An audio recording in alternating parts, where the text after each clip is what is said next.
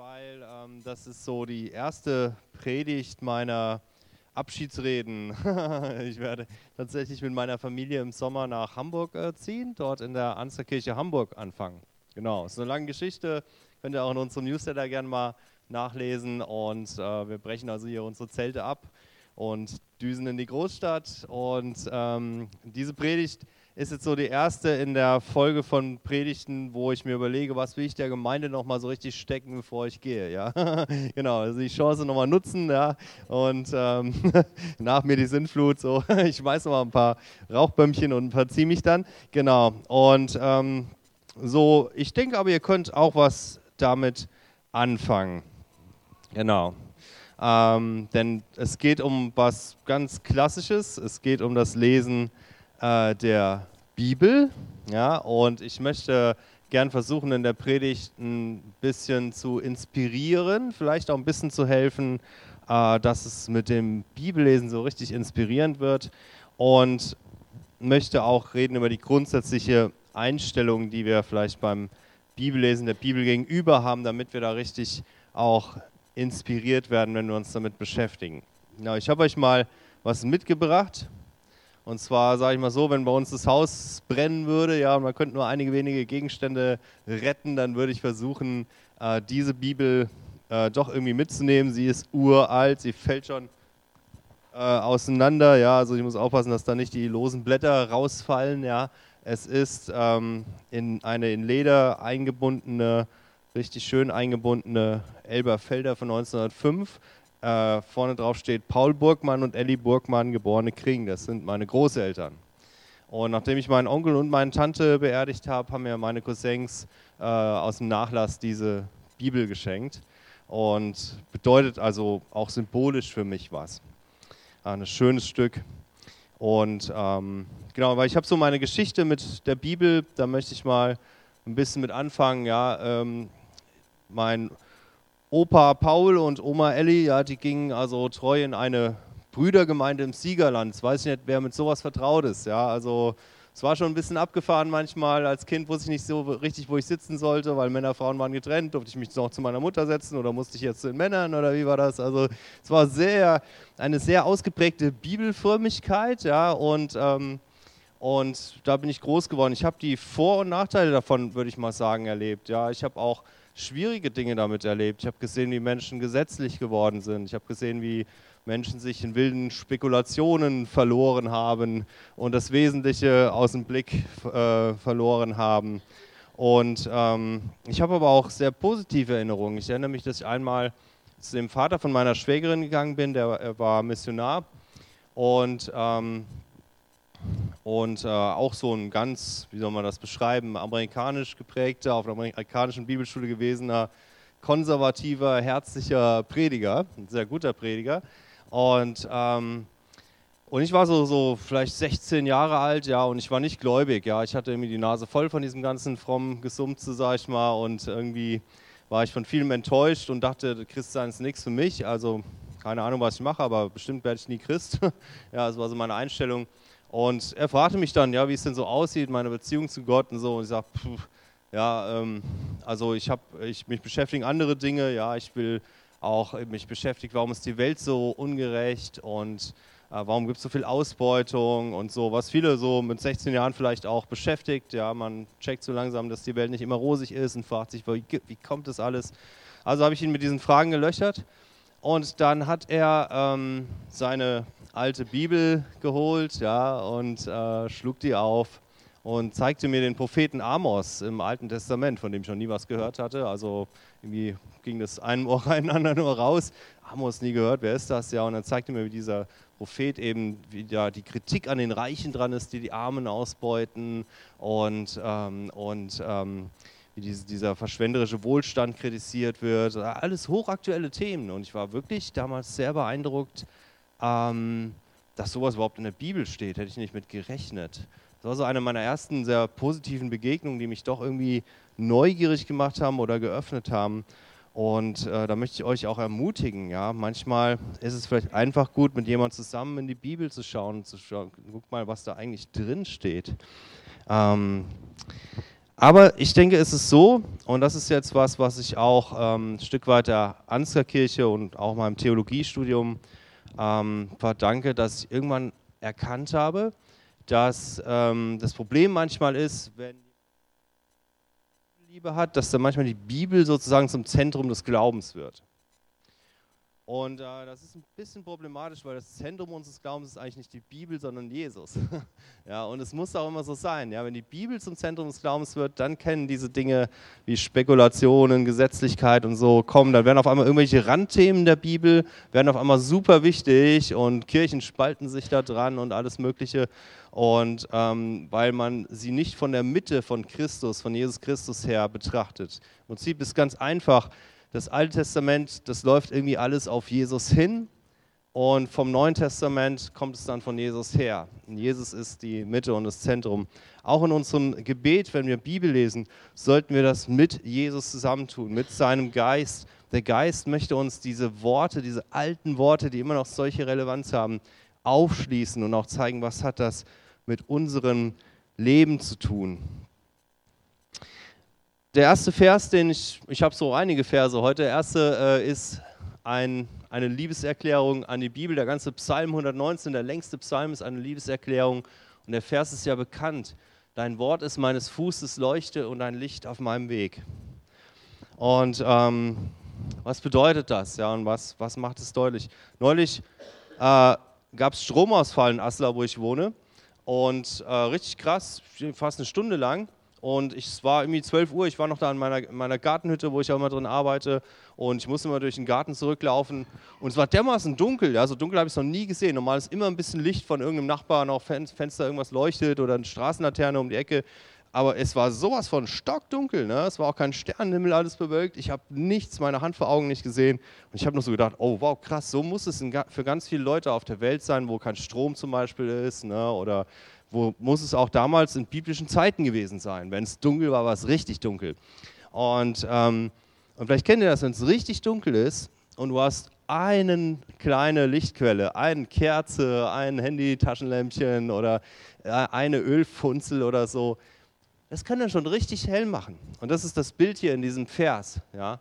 Dein Wort ist meines Fußes Leuchte und ein Licht auf meinem Weg. Das muss man sich so vorstellen, dass wenn man dann dieses Licht anmacht, man sieht man auf einmal Dinge, die da sind, aber die man vorher nicht gesehen hat.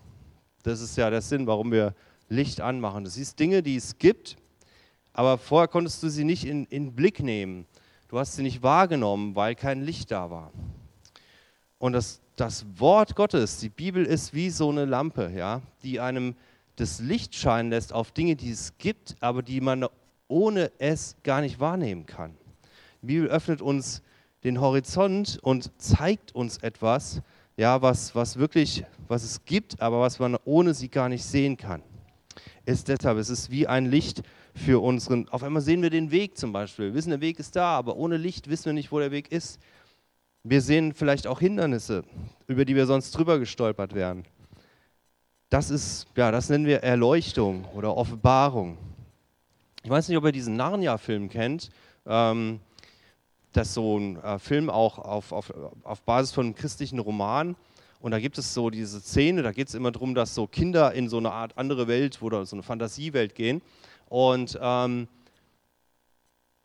und die Kinder gehen da zuerst, äh, da ist so ein Zimmer mit so einem riesen Schrank und das eine Mädchen, das wühlt sich da irgendwie durch lauter so dicke Pelzmäntel durch. Ja, vielleicht kennt ihr die Szene. Ja, eigentlich alle so dicke Mäntel da und dieses Mädchen wühlt sich da durch. Und auf einmal flop ist sie dann in dieser anderen Welt. Ja, und äh, ist ganz überrascht. Ne? Und ich fand es so ein, ich musste daran denken, als ich daran dachte, ähm, wie ist das mit der Bibel? Ja, man muss sich da manchmal erst durch so ein paar Pelzmäntel durchwühlen, ja, und ein bisschen konzentrieren und vielleicht auch mal was nachlesen und nachdenken und vergleichen, ähm, bis man aber schließlich wo landet? Ähm, in einer ganz anderen Welt, ja, ähm, in einer ganz anderen Art und Weise zu sein. Jesus nennt es das Reich Gottes. Ja?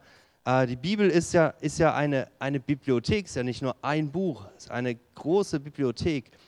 Ähm, das Verbindende ist, dass es immer, jedes Buch, jeder Autor dort drin berichtet von dem Gott, der sich offenbart und der seine Welt in unsere Welt hineinbringt. Und wir nennen es dann übernatürlich oder Jesus nannte es das Reich Gottes. Es ist Gottes Wirklichkeit, die wir entdecken können und die wir sehen können durch dieses alte Buch oder diese Bibliothek. Und Gott nimmt uns damit rein in seine Welt. Ich fand, wenn ich, wenn ich die Bibel als Licht nehme, dann sehe ich auch Dinge, die ich bisher gesehen habe, vielleicht noch mal ganz anders, sozusagen in einem anderen Licht. Ich sehe zum Beispiel die Welt anders. Ich kann die Welt anders sehen. Ich kann feststellen, die Welt, äh, in der ich lebe, die ist eigentlich gut gemacht. Da gibt es sehr viel Schönes. Das ist eine gute Schöpfung. Ich kann aber auch feststellen, dass sie gefallen ist, dass sie getrennt ist von Gott und es deshalb so viele Probleme gibt. Das hilft mir ganz vieles zu verstehen im Leben. Ich kann aber auch die anderen Menschen, also Menschen generell anders sehen. Wenn ich das ernst nehme, was die Bibel sagt, dann sehe ich sie eben nicht als komplexe Konstrukte von Eiweißmolekülen und DNA, äh, die durch Zufall irgendwie und, und Weiterentwicklung entstanden sind, sondern ich sehe einen Menschen als ein geschaffenes Wesen, etwas Besonderes, mit Würde und mit Gottes Ebenbildlichkeit. Das sind Dinge, die kann ich ohne die Bibel gar nicht wahrnehmen ja, oder nur ein kleines Stückchen. Mit der Bibel gehen sie mir auf einmal auf. Das ist diese Welt Gottes, in die er uns hineinführt. Ich kann mich sehen als einen, als einen Sünder, der, der, der auch Probleme hat, weil er, weil er getrennt von Gott gelebt hat, weil er geprägt wurde von dieser von Gott getrennten Welt. Ähm, ich kann mich aber auch als Heiligen sehen, weil Christus mich haben will in seinem Reich der Gnade und mich freigesprochen hat von aller Schuld. Und wow, das sind Dinge, die kann ich ohne dieses Licht der Bibel gar nicht sehen. Und das ist so schön. Ich möchte Mut machen, das mal so zu versuchen. Ja? Jesus, lass mich eintauchen in deine Welt, während ich das lese. Ich möchte Dinge wahrnehmen, die ich sonst gar nicht wahrnehme, die aber da sind die von dir kommen. Und das, was dort mir vermittelt wird, auch zu meiner Realität mache.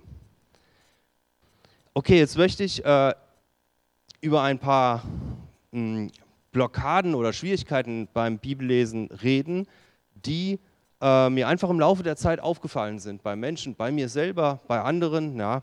Und die möchte ich kurz adressieren, weil manchmal klappt es irgendwie nicht so mit, diesen, mit dieser Erleuchtung, sag ich mal. Ja, manchmal, wir können die Lust am Bibellesen verlieren oder es ist zu schwierig oder zu hart, wir vergessen es, alles Mögliche. Ja, so ein, so ein Licht ähm, kann ja auch problematisch werden. Ne? Eine Kerze kann ausgehen, eine Ölfunze kann Öl alle gehen, die Taschenlampe kann die Batterie kaputt gehen und so weiter. Es gibt manchmal Schwierigkeiten und das ist, glaube ich, auch so beim Bibellesen so. Ähm, das erste Schwierigkeit ist, die mir so begegnet ist und vielleicht habt ihr die ja nie gehabt, aber ich nenne die einfach mal alle und vielleicht, wenn nur eine auf euch passt und ich kann euch ein bisschen weiterhelfen dabei, da würde mich das schon sehr freuen. Also es gibt so dieses Ding, dass Leute sagen, ach, ich kenne ja schon alles, ja. Ähm, wenn du lange Christ bist, dann hast du schon Predigt zu diesem und jenem Thema gehört und dann kommt wieder einer, der predigt über Psalm 119 oder keine Ahnung, Psalm 23 oder Johannes 15 und denkst, ach, Ah ja, schon mal alles gehört, ja. Das hätte Paulus als Gelehrter auch sagen können. Paulus hätte ja auch sagen können, naja, hier Altes Testament, ja, ich habe das als Kind schon auswendig gelernt, die ersten fünf Bücher Mose und dann habe ich das alles studiert und irgendwie, ich habe alles schon mal gehört. Ja. Also wenn einer gelehrt war, dann war es er und äh, er hätte das auch sagen können. Aber stattdessen sagt er was anderes. Können wir mal die nächste Folie machen. Epheser 3, Vers 8. Mir, dem Allergeringsten unter allen Heiligen, ist die Gnade gegeben worden, den Heiden zu verkündigen, den unausforschlichen Reichtum Christi. Hier spricht er von dem Reichtum Christi, ja. Und ich sage mal so, es ist eigentlich klar, ein Leben mit Intelligenzquotient wie Einstein, ja, würde bei weitem nicht ausreichen, um diesen Reichtum, der in Christus ist und der sich in der Bibel auch niedergeschlagen hat, auch nur annähernd zu erfassen. Und es ist wirklich so, wenn man irgendwie die Leidenschaft an Gottes Wort behält, entdeckt man immer wieder neue Dinge. Selbst in Texten, die man schon, wer weiß, wie oft gelesen, gehört, durchgebetet hat, immer wieder entdeckt man neue, tiefere Dinge. Das heißt, ich kenne schon alles, ist, ist nicht die Wahrheit, ist eher eine innere Blockade. ja, sag lieber, ich möchte erforschen, was für ein Reichtum Christi da drin ist. Oder den nächsten Vers, 2. Thessalonicher, genau, da haben sie mich heute Morgen korrigiert, muss Timotheus, glaube ich, heißen. Ich glaube, der war das, genau. Ähm, die Hauptsumme aller Unterweisung ist Liebe aus reinem Herzen und aus gutem Gewissen und aus ungefärbtem Glauben. Die Hauptsumme aller Unterweisung aber ist Liebe. Da muss man auch mal kurz drüber nachdenken. Die also die, die Hauptsache in all der Lehre, Predigt, Bibellesen, was auch immer, ist Liebe. Aus reinem Herzen, aus gutem Gewissen, aus ungefärbtem Glauben. Liebe hat aber immer was mit anderen Menschen zu tun und mit Taten, mit irgendwas, was man tut oder empfindet, mit Gefühlen. Es geht also nicht nur darum, immer irgendwas zu hören und nur, nicht nur darum, immer einfach irgendwas zu lernen, in dem Sinne, dass ich danach es selber vielleicht besser weiter oder wiedergeben kann, sage ich mal so. Es geht um etwas Tieferes, es geht um eine Verhaltensänderung, es geht um ein Wachstum an Charakter, es geht um ein Jesus ähnlicher werden.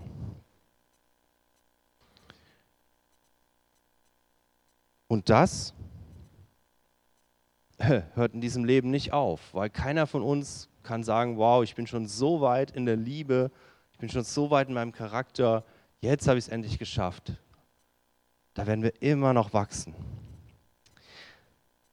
Eine andere Blockade, die mir auch begegnet ist, das hängt so ein bisschen an der Pastorenrolle, die finde ich ganz spannend und die reizt mich auch, ist so ein bisschen die, ähm, dass Leute, äh, die, also man, die Leute sagen das nicht, ich spüre es halt ab und zu, so eine Idee, dass, die, dass diese Bibel und die Auslegung der Bibel vor allem was für Fachleute ist, so für Theologen. Ähm, ich bin ja selber Theologe und ich stehe auf Theologen. Ja, ich mag Theologen. Das sind halt besondere Menschen, muss man halt wissen. Ja, so ein bisschen Bibel-Nerds, ja, beschäftigen sich also wirklich. Also wenn ich merke, so einer liest da Bibel und will jetzt auf einmal wissen, wie sah denn so ein Streitwagen aus, den da das ägyptische Heer gefahren ist und so, dann denke ich so, wow, okay, vielleicht ist er irgendwann mal auf der Bibelschule, wenn er sich für sowas interessiert, ja, äh, oder, oder wie genau hängt das hier zusammen oder wie, wie wenn jemand anfängt, Übersetz, Übersetzungen zu vergleichen, denke ich immer, ah, vielleicht steckt ein kleiner Theologe da in dem, ne? und ich mag das, ja, ich habe das sehr genossen, das Theologiestudium, und, ähm, aber eine Gefahr kann sein, dass man sagt, naja, das ist halt alles eine intensive Beschäftigung mit dem Wort, vor allem für, für Theologen. Das glaube ich halt nicht. Guck mal, was Jesus sagt, Matthäus 11, 25 der nächste. Zu der Zeit fing Jesus an und sprach, ich preise dich, Vater, Herr des Himmels und der Erde, weil du dies den Weisen und Klugen verborgen hast und hast es den Unmündigen offenbart. Es ist schon skurril, dass die bibelfestesten Leute zur Zeit Jesu vor allem seine Gegner waren. ja, da muss man mal kurz drüber nachdenken. Die, die es hätten wissen müssen, die, die, als sie Jesus, als sie die Wunder gesehen haben, eigentlich sofort hätten checken müssen, wen sie da vor sich haben, die wurden zu seinen größten Gegnern, weil sie so gefangen waren in ihrem dogmatischen System und in ihrer Religion. Und äh, sie hatten zwar das Wissen, aber ihnen fehlte die Weisheit zu erkennen und die Demut zu akzeptieren, mit wem sie es jetzt zu tun haben. Ja? Und Jesus anzunehmen, anstatt gegen ihn zu arbeiten. Weil Wissen ist nicht dasselbe wie Weisheit. In zwei ganz verschiedene Dinge. Jemand kann ganz viel Wissen haben, einen Doktortitel in sonst was machen und kann mit seinem Leben doch scheitern, weil er die einfachsten geistlichen Zusammenhänge und menschlichen Zusammenhänge nicht beachtet, weil es ihm an Weisheit fehlt. Und dann gibt es wieder Leute, die, die haben keine große Bildung, die haben keinen großen IQ, die sind froh, dass sie eine einfache Arbeit haben aber sie haben Weisheit. Sie wissen irgendwie, worauf es ankommt im Leben. Das ist faszinierend, wenn man das sieht. Und das war schon zur Zeit Jesus so. Die Bibel ist was für jeden. Und das typisch deutsche Fachmanndenken äh, kann auch zu einer Entschuldigung werden. Ich wälze es ab. Theologen sind super, die können einem helfen, besser zu verstehen und besser anzuwenden. Aber wir dürfen es nicht abschieben. Die Verantwortung, uns mit dem Wort zu beschäftigen, ist immer wieder wirken zu lassen. Ähm, noch eine Blockade, die mir aufgefallen ist, ähm, die ist auch schwer zu fassen. Die hat was mit unserer Kultur zu tun und mit dem Zeitgeist, der gerade herrscht. Und die heißt ungefähr so, ähm, der Bibel ist nicht so wirklich zu trauen. Äh, du findest das überall. Also jemand hat mir zum Beispiel mal, also ein Teenager hat mir mal erzählt, äh, ist im Rallye-Unterricht jetzt was in der Bibel macht, habe ich mich gefreut, sag, wow, im Rallye-Unterricht mit der Bibel ist ja auch nicht mehr selbstverständlich. Schön, ja, was macht ihr denn da? Ja, wir äh, gucken uns die ganzen Widersprüche in der Bibel an. Ach, aha, ist ja interessant. Äh, die Widersprüche in der Bibel, ähm, was macht er denn sonst noch so? Ja, eigentlich, eigentlich nichts, ne? wir gucken uns die ganze Zeit nur Widersprüche an. Ich denke so, okay. Ähm, und es würde sich jetzt lohnen, da reinzugehen, guck mal, was sind denn das genau für Widersprüche und äh, aber ich finde es krass, ja, da wird jemand was von der Bibel vermittelt, äh, in jungen Jahren. Das Einzige, was vermittelt ist, dass die Bibel voller Widersprüche ist. Nun gibt es wirklich Stellen, die sind relativ schwer zu synchronisieren. Ja, also heute synchronisiert, also synchronisiert sich ja alles und wenn man jetzt irgendwie die Evangelien zum Beispiel so synchronisieren will, dass dann eine exakte Beschreibung des Lebens von Jesus bei rauskommt, das ist schon etwas herausfordernd. Ja. Aber mit einer etwas anderen Einstellung hast du damit gar kein Problem, weil du kannst ja einfach sagen, okay, Matthäus, Markus, Lukas, Johannes, die Leute, die über Jesus geschrieben hatten, jeder hatte seinen eigenen Blick. Und die haben halt nicht so geschrieben, wie heute vielleicht ein, ein, ein, ein neutraler Beobachter faktenmäßig alles festhalten würde. Die haben mehr so eine Art Film entworfen und ihre eigene Persönlichkeit auch die Leute, die sie im Blick hatten, als sie es geschrieben haben, das hat da alles mit reingespielt. Herausgekommen sind vier wunderbare Porträts von Jesus, die sich unterscheiden und die nie dafür gemacht worden sind, sie so zu synchronisieren, dass ein exakter Ablauf des Lebens Jesu bei rauskommt. Und schon kann man der Bibel vielleicht wieder ein bisschen mehr vertrauen. Sie hat halt diesen menschlichen Charakter. Man merkt also, die ist nicht vom Himmel gefallen, sondern ganz normale Leute, Ärzte, Propheten, Bauern, äh, haben daran geschrieben und haben verschiedene Werke verfasst ja, und haben auch ihre Persönlichkeit ein Stück weit ist damit eingeflossen, das merken wir. Aber diese, diese Beschäftigung mit dem menschlichen Charakter der Bibel darf nicht verhindern, dass man das Göttliche da drin sieht. Ähm, sondern es ist immer beides, wie in Jesus auch, ja, der 100% Mensch war, der 100% Gott war.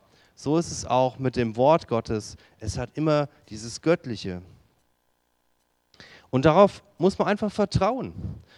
Ich denke mir so manchmal, meine Güte, ich vertraue ja auch dem ZDF. Ja, ich gucke da jeden Abend heute, ne? fast jeden Abend gucke ich heute. So, und dann kommen irgendwelche Berichte und ich, ich, ich glaube das einfach, ja? weil ich irgendwie denke, naja, die Leute machen da schon eine anständige Arbeit, die kriegen ja auch die, die Gebühren und so, ja, müssen nicht alles per Werbung finanzieren. Aber wenn ihr einigermaßen anständige Arbeit macht, also wird das schon stimmen. Ne? Ich war noch nie in China, ja. Ich habe noch nie einen Coronavirus-Kranken gesehen, ne? aber ich glaube denen, dass das gibt. Ja? Also, so, weil es einfach, ja, warum sollte ich auch nicht? Ja? Und mit der Bibel ist manchmal komisch, anstatt dass man einfach mal das annimmt, wie es da steht, wie es Leute aufgeschrieben haben, in der Absicht, das weiterzuvermitteln ja? und äh, treu recherchiert haben, wie der Lukas in seinen ersten Worten dort schreibt. Ja? warum glaubt man denen nicht einfach mal? Sagt, okay, ja, es sind zwar Dinge, die kann ich mir gar nicht vorstellen, Tote stehen auf und, und Wunder geschehen und äh, ägyptische Streitwagen brettern durch die Wüste und so, alles ein bisschen, aber warum glaube ich es nicht einfach mal, ja? Ähm, und nehme es erstmal so, wie es ist. Glauben ist, glaube ich, gar nicht so schwer. 1 Timotheus 1,15 das ist gewisslich wahr und ein Wort des Glaubens wert, dass Christus Jesus in die Welt gekommen ist, die Sünder selig zu machen, unter denen ich der Erste bin. Die Bibel ist es wert, dass man ihr einfach mal glaubt. So, und jetzt noch ein Ding, das, ähm, das, das weiß ich nicht, ob das hier so passt, ja, das, ähm, vielleicht habt ihr auch so Probleme gar nicht, ja, aber ähm, da geht es ein bisschen um das Verhältnis zwischen Prophetie und der Bibel. Oh, also die, die, die, Blockade heißt ungefähr so ein bisschen, ähm, dass ein prophetisches Wort äh, irgendwie direkter oder, oder relevanter ist als ein biblisches Wort. Und da vergleicht man irgendwie Äpfel mit Birnen, das funktioniert nicht. Ja? Ähm, guck mal, Apostelgeschichte 13 zum Beispiel, da wird gesagt, es waren aber in Antiochia in der Gemeinde Propheten und Lehrer. So, kein, kein Problem, ja. Und ähm, die, diese zwei Geistesgaben sind halt ein bisschen unterschiedlich und ähm, die Personen, die die haben, sind auch oft ein bisschen unterschiedlich. Aber es ist nicht so schwer zu verstehen. Wenn du zum Beispiel stell dir so ein Piratenschiff vor ne, und ähm, da gibt es den Typ, der oben im Mast sitzt, ganz oben, und der sieht als erstes und sagt dann, Land in Sicht, ne? das ist der Prophet. Ja? Der, der, der, sieht als erstes das Land, Land in Sicht. Ne? Und dann gibt es aber den, auch den, den, den Mensch, der unten irgendwo sitzt und die Karte studiert ja? und sagt dann, ja Moment, was für ein Land, wo sind wir denn jetzt hier und wo geht es denn genau weiter? Ja? Und das sind, das sind zwei unterschiedliche Sichtweisen, aber beide sind natürlich bei so einem Schiff sehr wichtig. Ne? Beide sind auch in der Gemeinde sehr wichtig. Es gibt den prophetischen, der sieht da schon irgendwas, ja, und verkündet dir was und ist meistens sehr direkt und es hat mit deiner Lebenssituation zu tun. Und es gibt den Lehrer, der erklärt dir was, was Zeitloses, ja, und, ähm, und, und du musst dann beten und den Geist Gottes fragen, was hat denn das mit meinem Leben zu tun? Der zeigt uns das doch gerne. Ja, äh, manchmal ist es so einfach. Die Bibel sagt uns, liebe deinen Nächsten, aber der Geist zeigt dir dann, wer ist denn jetzt aktuell mein Nächster? Ähm, dem ich lieben kann und wie soll ich das eigentlich machen? Und äh, kriegst du manchmal eine tolle Idee vom Geist Gottes, wie du das denn äh, machen kannst. Prophetie illustriert sozusagen die Lehre. Die Lehre spricht allgemeine Wahrheiten, die Prophetie aktualisiert sie direkt ins Leben rein. Prophetie illustriert Gottes Reich sozusagen, wendet es an. Und ähm, Neulich habe ich einem gesagt, der hat ein bisschen geklagt, der hätte schon so lange kein prophetisches Wort mehr bekommen und kein Bild und kein gar nichts. Gott würde nicht mehr zu mir sprechen. Und ich gesagt, das ist doch Quatsch. Lies die Bibel, dann redet er wieder. Das ist ganz einfach, ja. Ich habe hab mir mal überlegt, es ist bei mir auch so. Ich habe auch so ein bisschen prophetische Begabung, aber manchmal passiert da einfach nicht viel. Ne? Ich habe aber kein Problem mit, weil wenn ich irgendwas, wenn Gott zu mir redet, dann, dann lese ich einfach Bibel, bete und dann geht es schon wieder los. Ja? Aber es ist dann halt eher allgemein und weniger gerade sehr speziell. Und, aber mir ist das egal, ja. Hauptsache er redet, ja. Und, äh, und ähm, darum geht es doch, ja. Also das, das sollte man nicht gegeneinander ausspielen. Guck mal, wie das in Matthäus 16 gelaufen ist. Hm, da hatte Petrus so eine prophetische Offenbarung bekommen. Da sagt Jesus, er fragte sie, wer sagt, was, wer, was sagt denn ihr, dass ich sei? Wer, was sagt, hm, okay. Da antwortet Simon Petrus und sprach, du bist Christus, des lebendigen Gottes Sohn. Und Jesus antwortete und sprach zu ihm, Selig bist du, Simon Jonas Sohn, denn Fleisch und Blut haben dir das nicht offenbart, sondern mein Vater im Himmel. Ja? Und was ist das denn? Ja? Ähm, Petrus war ganz dicht an Jesus dran, aber er brauchte diese geistliche Offenbarung direkt vom Vater im Himmel, wer Jesus eigentlich ist. Das ist interessant, weil selbst seine Brüder, äh, die Brüder von Jesus, haben erst relativ spät erkannt, wer das überhaupt ist. Ja. Und, ja, mit dem sie da groß geworden sind, weil Jesus wirklich ein richtiger Mensch war. Ja. Und klar, wenn du mit Jesus irgendwie, keine Ahnung, ja, Schnitzeljagd gespielt hast und so, dann kommst du jetzt nicht unbedingt drauf, dass er der Sohn Gottes ist. Aber dann siehst du ihn Wunder tun, du musst es erstmal zusammenkriegen. Und eigentlich ist es eine übernatürliche Erkenntnis. Es ist so wie das Licht, was dann aufgeht, ja, dass, dass der Petrus auf einmal sehen konnte, wer Jesus ist. Ja. Du bist Christus, also du bist der, der Messias unseres Volkes, des lebendigen Gottes Sohn. Boah. Ja, und dann sagt Jesus, sagt ihm, du bist jetzt, du bist glücklich, du hast es, du hast es gesehen. Ja.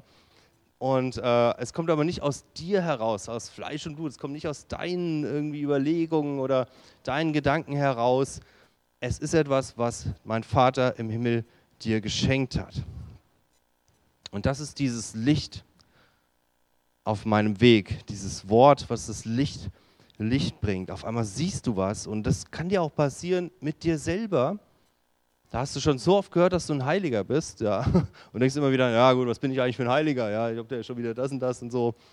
Und auf einmal siehst du dich mal wirklich als Heiligen und puh, wow, und das ist so krass. Dann, dann wirst du auf einmal wirklich frei von dem, den anderen Sachen, wo, die nicht mehr zu deinem Lifestyle als Heiliger passen. Ja, ähm, weil du dich auf einmal tatsächlich so sehen kannst. Aber dazu muss man manchmal ringen mit den Sachen. Ähm, und da reingehen und sie sie, sie kauen und sie, sie, sie betrachten und sie verdauen. Ja.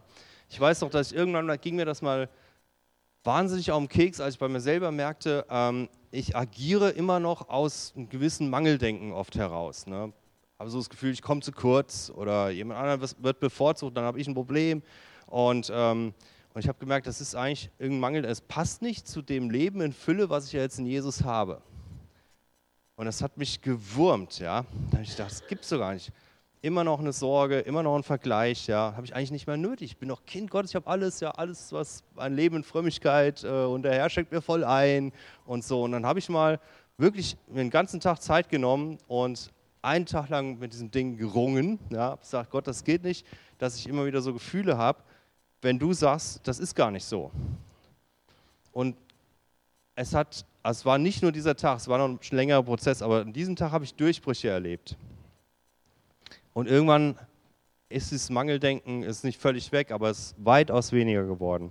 Und dazu möchte ich euch ermutigen, mal richtig zu kauen und zu würgen und dran zu bleiben und biblische Wahrheiten euch so ins Herz zu sprechen, bis es irgendwann auch einen Durchbruch gibt. Diese diese neue Art, die Dinge zu sehen, wirklich einzuüben. Letzte Blockade, die ich mal gehört habe, ähm, die geht so nach dem Motto, das ist so alles viel zu theoretisch, wir hören ja nur Theorie. Mm, das ist mir alles immer viel zu viel Theorie. Ja. Ähm, hör mal auf Matthäus 7, 24. Bei Jesus ist es ganz einfach. Darum, wer diese meine Rede hört und tut sie, der gleicht einem klugen Mann, der sein Haus auf Fels baute. Es geht nicht nur, es geht nicht nur um Theorie. Es geht immer um ein Hören und Tun. Jakobus sagt auch, wo ist dein Glaube, wenn er sich nicht in Werken ausdrückt und so weiter. Es, geht, es ist immer eine Einheit. Hören und Tun kann man gar nicht voneinander trennen. Und manchmal meinen wir damit vielleicht, wir haben äh, schon viel gehört, aber es hat sich bei uns noch nicht wirklich umgesetzt. Ähm, das, da kann man natürlich mal hingucken, aber irgendwo ist auch jeder selber verantwortlich und muss sagen, okay Gott, dann zeig mir doch mal, wie kann ich das umsetzen? Und dann frag deine Kleingruppe und deine Freunde, hey, könnt ihr da für mich beten? Ja, ich will das mehr erleben, aber ich krieg's irgendwie noch nicht hin. Oder habt ihr Ideen, wie wir das zusammenleben können und so weiter? Aber es geht immer einher, dass die Rede und das Tun. Ja, äh, Theorie ist meiner Meinung nach das falsche Wort. Wir haben noch nicht zu viel Theorie, gehört. Wenn wir was gehört haben und wir leben es noch nicht, dann haben wir es einfach noch nicht richtig ergriffen und noch nicht verinnerlicht und noch nicht, ähm, wir, wir, wir haben es gesehen, ja, also mit dem neuen Land so, wir sind durch den Schrank gegangen, wir haben uns umgeschaut, aber wir haben uns noch nicht richtig reingehängt, wir haben uns noch nicht eingemischt, wir sind noch nicht richtig drin in dieser Realität. Mhm. deshalb ist Lobpreis ja auch so wichtig und Abendmahlen diese Dinge. Ja wo wir, wo wir ganzheitlich, ja, beim Abendmahl, wir essen was, wir trinken was, ja, es ist nicht nur unser Verstand, der sich irgendwas zusammenreimt, beim Lobpreis, wir, wir, wir, wir, wir singen was, wir werden emotional, also wir müssen nicht emotional werden, ja, aber, aber wir können emotional werden, ja, und, und, und, und, und dann, ähm, wir können weinen, wir können lachen, wir können, keine Ahnung was, also sehen wir gleich, was hier alles macht, ähm, weil, weil wir so sind als Menschen, weil Gott uns so gemacht hat, und dann verdauen wir geistliche Wahrheiten ganzheitlich und dann verinnerlicht es sich. Zum Schluss möchte ich noch ein paar praktische Tipps geben, wo ich denke, im Laufe der Zeit habe ich die so entdeckt oder aber entdeckt, dass anderen Leuten hilft. Und müsst ihr natürlich jetzt auch euch was rauspicken, weil ihr meint, vielleicht hilft mir das ja wirklich und probiert es mal aus. Also das eine ist, äh, lies die Bibel wirklich betend und erwarte, dass Gottes Geist sie dir lebendig macht. Habe ich schon illustriert. Ja. Kau sie durch, bis sie in deinen Lebensstil übergeht, mehr und mehr. Das zweite ist, ähm, benutze ein einfaches Bibellexikon, um ein paar Hintergrundinfos zu bekommen. Und dann mal dir die Dinge mit diesen Hintergrundinfos etwas mehr aus. Ja, wie könnte das aussehen? Wenn ich es als Bild malen müsste oder als Film drehen müsste, wie könnte das Ganze aussehen? Dadurch wird die Geschichte in deinem Inneren lebendig. Mach das zusammen mit Gottes Geist. Ja, wenn du, wenn du ähm, das Gefühl hast, ich ringe damit was, ja. Ich, ich, bin zum Beispiel, wenn du, wenn du geizig bist und in, die Bibel, in, in der biblischen Welt entdeckst du jede Menge Großzügigkeit und merkst, wow, also Moment mal, so wie ich bin, das passt ja gar nicht mehr in dieses, in dieses Neue hinein. Ich will also da reinkommen in Großzügigkeit. Dann, äh, ja, dann, dann informier dich und mal dir aus, wie es sein könnte, damals, ja, als Jesus so großzügig war und, Oder der Zachäus der Zöllner, als er dann so großzügig wurde. Wie wäre das in deinem Leben, wenn jetzt auf einmal diese Großzügigkeit durchbrechen würde? Was würdest du tun? Ja? Und so, geh da rein ja? und äh, malst dir aus. Und das Dritte ist, mh, hm, lies die Bibel deiner Person entsprechend. Ich habe manchmal Menschen beobachtet, die dann so eine gewisse Methodik versucht haben zu lernen, das passte nicht zu ihnen als Person. Und letzten Endes waren sie, waren sie dann demotiviert. Aber ich denke, entdecke einfach, ähm, wie liest denn du die Bibel? Bist du ein praktischer Mensch? Dann lies praktische Dinge in der Bibel. Setz sie um. Ja? Lies so, ja, seid gastfreundlich und gib es einen aus. Ja. Äh, bist du ein tiefgreifender Mensch? Ja? Dann geh doch auch in die Tiefe. Hab da keine Hemmungen, tagelang nur einen Vers zu lesen. Vielleicht hast du einen Bibelleseplan, der setzt dich nur unter Stress, du bleibst ständig hängen, weil, weil Gott zu dir redet. Oh Mensch, dann, dann, dann lass doch Gott zu dir sprechen. Ja? Bibelleseplan hinterher, wenn du an einem Vers in der Tiefe gehst und der Geist Gottes führt dich da rein. Vielleicht bist du auch so ein Mensch. Und wenn du dann was sagst zu anderen, dann, dann hören die zu und denken, oh ja, genau. Bist du ein menschenorientierter Typ? Ja, fällt es dir schwer, ähm, da allein still in deinem Kämmerlein viel zu lesen? Da ja, liest auch sonst vielleicht gar kein Buch, bist lieber unter Leuten. Dann lern doch mit anderen zusammen. Treff dich mit anderen. Lerne über Liebe. Probier es aus, was es heißt, ein, diese ganzen Sachen mit der Liebe praktisch umzusetzen. Hab Spaß an anderen Menschen. Ja? Auch wenn du deine, deine drei Kapitel am Tag nicht schaffst. Ähm, mach es mit anderen Menschen zusammen. Bei uns in der Gemeinde sind jetzt so Gruppen entstanden, wir haben Kleingruppen neu angeregt und dann ähm, ist auch so eine, die, die hat sich wirklich rein zum Bibellesen getroffen, so, die haben auch Bibelleseplan zusammen gemacht und das, das hat ganz gut funktioniert. Ja. Bist du ein Intellektueller? Dann, dann theoretisiere doch auch mal, wenn du da Spaß dran hast. Lies Theologie. Bist du einfach? Lies einfach. Bist du gründlich? Dann mach's gründlich. Lerne auswendig. Bist du eher sprunghaft und assoziativ, dann spring durch Gottes Wort. Ja, hier, zack, boom, ne? Hier, vorne, hinten, AT, NT, Bezüge, zack, Assoziation. Geht auch, ne? Hauptsache, es wird zur Herzensangelegenheit. Hauptsache, du hast Freude und verinnerlichst, ähm, was Gott dir sagen will. Hauptsache, du entdeckst diese Welt Gottes und hast Freude daran. Hauptsache, du machst dieses Licht an und jetzt zum Schluss nochmal den den Vers, dieses Licht an und du lässt es leuchten. Ne? Dein Wort ist meines Fußes Leuchte und ein Licht auf meinem Weg.